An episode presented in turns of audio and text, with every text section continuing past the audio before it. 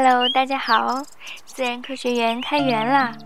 我是这里的园长圆圆。以后我会为大家朗读一些经典的自然科学的著作，欢迎大家常来收听哦。自然科学园开园的第一本著作，我将为大家带来的是《昆虫记》，它是法国著名科学家、科普作家法布尔写的，是人类科学史上的一部经典的作品。今天要为大家带来的故事叫《高明的杀手》。在昆虫界，膜翅目昆虫算是一个高等的大家族，像我们熟悉的蚂蚁、黄蜂、蜜蜂等等，都是这个家族的成员。膜翅目昆虫虽然小，但是个个都是身怀绝技的杀手。不过，翅目昆虫对于猎物是无比挑剔的，它们要求猎物完好无损。完好无损的意思呢，就是要保持着活昆虫的新鲜，就连翅膀上精细的彩色的鳞片都丝毫不能少。大家可以想想看，杀死一只昆虫而不出现一点的伤口，要达到膜翅目昆虫的这个要求是多难啊！即便这样，膜翅目昆虫的斤斤计较仍然没有结束。它们的幼虫是贪吃鲜肉的小家伙，野味只要有一点点臭味，它们就无法忍受。然而，又不能把活着的猎物贮藏在巢里，否则那些活蹦乱跳的猎物多半会把娇嫩的虫卵、虚弱的幼虫踩个稀巴烂。那么，怎么样才能两全其美呢？这可是真连我们人类都觉得为难的问题啊！聪明的你也许会建议用麻醉的办法，但是采用苯或二氧化硫蒸汽这种简单的办法，并不能让昆虫在短时间内失去知觉。相反，毒素的刺激会使猎物长时间挣扎而失去身上光装饰物的光彩。为此呢，我们必须采用更剧烈的手段。例如，让浸着氰化钾的纸袋慢慢地散发出危险的毒气。可见，为了按膜翅目昆虫的要求杀死一只昆虫，我们必须运用一整套化学武器。那么，完全是化学盲的膜翅目昆虫是怎样做的呢？它们果真采用了麻醉的办法。为了达到麻醉的效果，膜翅目昆虫必须巧妙地选好某个或某些部位来破坏猎物的神经器官。问题是，昆虫的神经器官在哪儿呢？和狮子、大象那些高级动物不一样，昆虫是用背来走路的。它们的脊髓不在背部，而是在腹部，靠近肺和肚子。所以应该在腹部那面给他们动手术。可是具体在哪个部位下药才能产生全身麻醉的效果呢？膜翅目昆虫的猎物通常是鞘翅目昆虫，也就是我们俗称的甲虫。甲虫都披挂着坚固的甲胄，但是膜翅目昆虫的蛰针是非常纤细脆弱的，往往突破不了甲胄。那么它能刺到哪里呢？它只能刺进甲虫那用薄膜保护着的关节处，这里是没有抵抗力的。但是如果刺入的部位不准确的话，就无法产生全身麻醉的效果。这样一来，刺杀行动就需要持续到猎物完全丧失行动能力为止。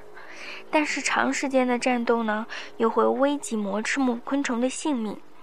因此，膜翅目昆虫的选择便限定在两处：一处是昆虫的颈与前胸之间的关节，另一处是前胸和胸部其余部位之间的关节，也就是第一对腿和第二对腿之间的关节。这两处是甲虫的神经中枢，麻醉它们就能彻底消除猎物活动的可能性。颈关节虽然是第三处神神经中枢，但它离刺激腿部活动的神经节太远了，产生的效果对于膜翅目昆虫而言毫无利用价值。事情到此还没有大功告成，魔翅目昆虫还得克服一个更大的困难。发育完全的甲虫，它们的运动器官的神经中枢共有三处，这三处彼此间隔，凑在一起的情况极其少见。而且这些中心具有行动的独立性，其中某个中心受损的话，只会引起其他支配的肢体的瘫痪，而不会影响到其他神经节和这些神经节所支配的肢体。所以呢，为了实现一次毙命的计划。魔翅目昆虫只能缩小猎物范围，选择那些神经节完全连结、融合在一起的甲虫作为攻击对象。只有这样，猎物才能被刺上一针的情况下立即瘫痪。即使需要多刺几下，要刺的神经节也全都聚集在遮针的针尖下面，不至于耗尽魔翅目昆虫的体力。不过呢，这些都是生物学家根据膜翅目昆虫的习性推断出来的。在现实生活中，这些小动物真能做出这么精准的选择吗？让我们以杰夫尼蜂为例来看看吧。首先，我们得准备好两类实验对象，一类是胸部神经节彼此接近的圣甲虫、金龟子、象虫、吉丁等等。一类是胸部神经节彼此隔开的天牛、小红叶蛾等等。然后呢，用锋利的金属笔尖或一根针蘸一小滴腐蚀性液体，比如氨水，它的腐蚀效果与杰夫尼蜂的遮针毒素的效果最接近。我们把笔尖或针轻轻地刺入背食昆虫的第一对腿与前胸的连接处，将液体注入前胸的运动神经中枢。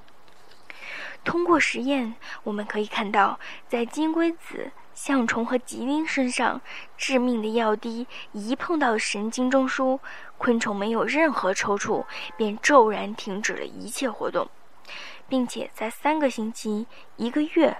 甚至两个月中，这些昆虫的所有关节仍然可以伸屈，内脏也保持新鲜。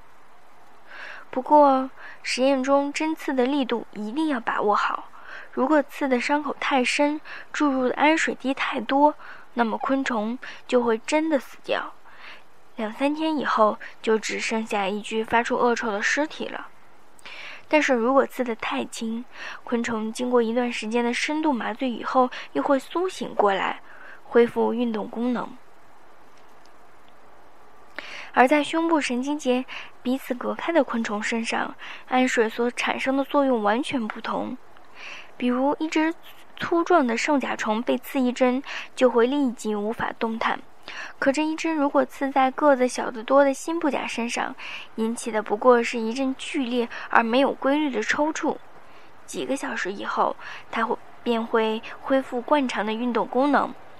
如果对同一只昆虫再做两次、三次、四次实验，结果还是一样，直到它被伤得太重，然后死去。天牛对氨水更为敏感。一小滴腐蚀性液体就能迅速令它抽搐，之后便一动不动，似乎死去。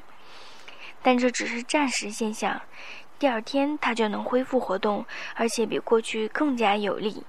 只有当氨水的分量相当大时，它才会无法恢复，然后死去。由此可见，对神经节彼此接近的昆虫有效的方法，却不能对神经节彼此隔开的昆虫产生彻底。而持久的麻醉作用，因此，金龟子、圣甲虫、象虫和吉丁等，才应该是杰夫尼蜂首选的猎物。事实上也是如此，在无数的鞘翅目昆虫中，可以被杰夫尼蜂劫掠的，似乎只有两类，那就是象虫和吉丁。模式目昆虫靠着本能与天赋，实践着生理学家和解剖学家历经反复实验才研究出来的道理，并且极少失手。现在你也应该认同他们是昆虫王国中最高明的杀手了吧？